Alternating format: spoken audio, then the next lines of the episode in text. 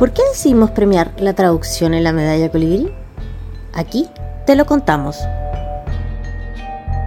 A través de esta serie de reportajes hemos conocido algo más sobre IBI Chile y su emblemática medalla Colibrí, que cumple 10 años reconociendo lo mejor de la producción editorial nacional para niños, niñas y jóvenes. Hemos profundizado en algunos géneros como ficción, no ficción y poesía.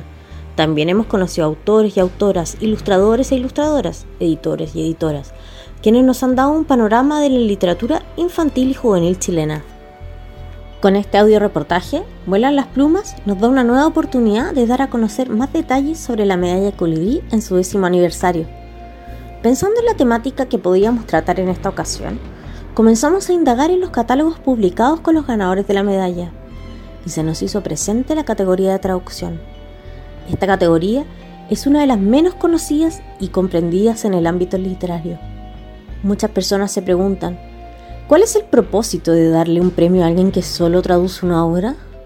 ¿Qué trabajo creativo hay en buscar las palabras en otro idioma? Los invitamos a averiguar y a contestar junto con nosotros estas nuevas preguntas. Comenzamos por pedirle a Camila Bunster, destacada traductora del danés al castellano, quien además ha ganado en más de una oportunidad la medalla Colibrí en la categoría de traducción, que nos cuente sobre su oficio lo que se traduce siempre eh, es mucho más que un idioma. La traducción implica comprender lo que cada palabra, cada broma, cada fecha, cada pequeño guiño y referencia significa en el idioma original, lo que entiende el lector original, y luego buscar esas equivalencias culturalmente pertinentes que logren que se produzca en el lector de la traducción un efecto lo más similar y cercano posible al que consideramos que el autor intencionó. Y en este sentido la traducción no es una labor mecánica, sino creativa. Y muchas veces es invisible. Y está bien que, lo sea. Las mejores traducciones son las que al leer no se notan. Y un premio como el que otorga IBI da el mérito que, que merece una labor tan compleja. Eh, la saca de, ese tras bambalinas y le da un espacio en un escenario que a, que a los y las traductoras pocas veces nos toca pisar. Por eso yo valoro mucho el, trabajo de Ivy y es un honor para mí recibir la medalla Colibrí nuevamente. Con la respuesta de Camila Bunster, confirmamos que la traducción no es algo tan sencillo como se suele pensar. Claramente, no se trata de buscar el equivalente de una palabra de un idioma a otro. Pero ¿cómo evaluar un trabajo tan silencioso que la mayoría de las veces pasa desapercibido? Para obtener más respuestas, recurrimos a Verónica Molina, especialista en literatura infantil y juvenil, quien ha sido jurado en la categoría traducción de la medalla Colibrí en más de una oportunidad. Y le preguntamos, ¿qué dificultades presenta la traducción?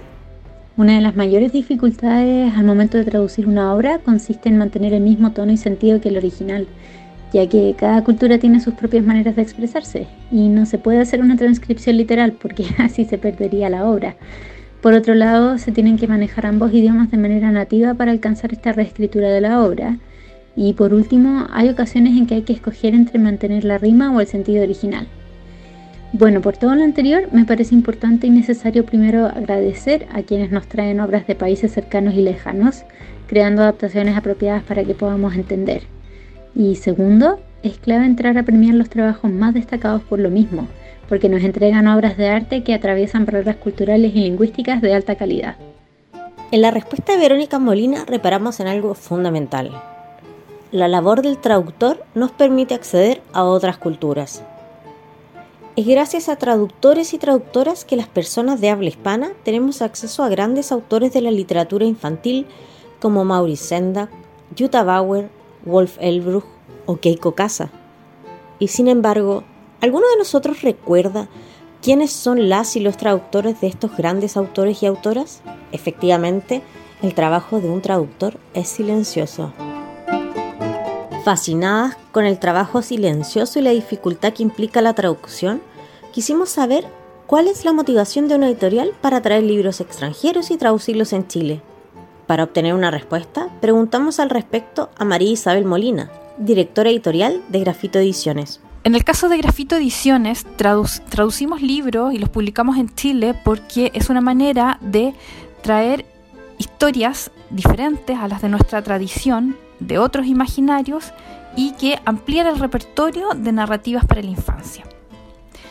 Es muy importante que se destaque la labor de los traductores y traductoras porque es un trabajo muy laborioso que requiere mucho detalle, investigación y prolijidad. Entonces, qué mejor que reconocer a quienes trabajan en este ámbito con una de las medallas que más importante que es la medalla colibrí.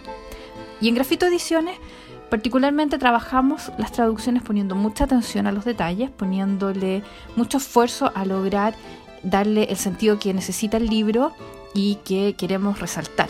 En el caso de Café Conejo, Ausencia Hortensia, por ejemplo, tuvimos que trabajar con un tema que fue que el, quien protagoniza el libro no tiene marcas de género. Y eso nos obligó a tomar muchos, muchas decisiones en torno a cómo se iban a trabajar los pronombres de manera neutra, eh, el nombre que se le iba a dar, entre otros detalles. Con las luces que nos han dado María Isabel Molina, Camila Bunster y Verónica Molina, sospechamos la respuesta a nuestra próxima pregunta pero aún así quisimos saber por qué a Chile le importa destacar el rol de los traductores y traductoras.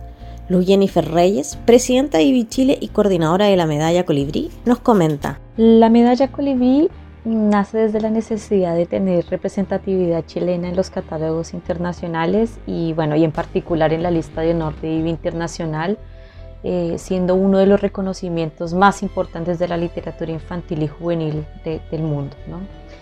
En, esta línea eh, surge la categoría traducción en el mismo premio, Medalla Colibrí, eh, en esta búsqueda de reconocer y destacar los diferentes actores de la cadena del libro, siendo en particular el rol de quien traduce fundamental precisamente para derribar estas barreras de acceso a temas y perspectivas de producciones literarias de diferentes lugares del mundo y, obviamente en diferentes idiomas.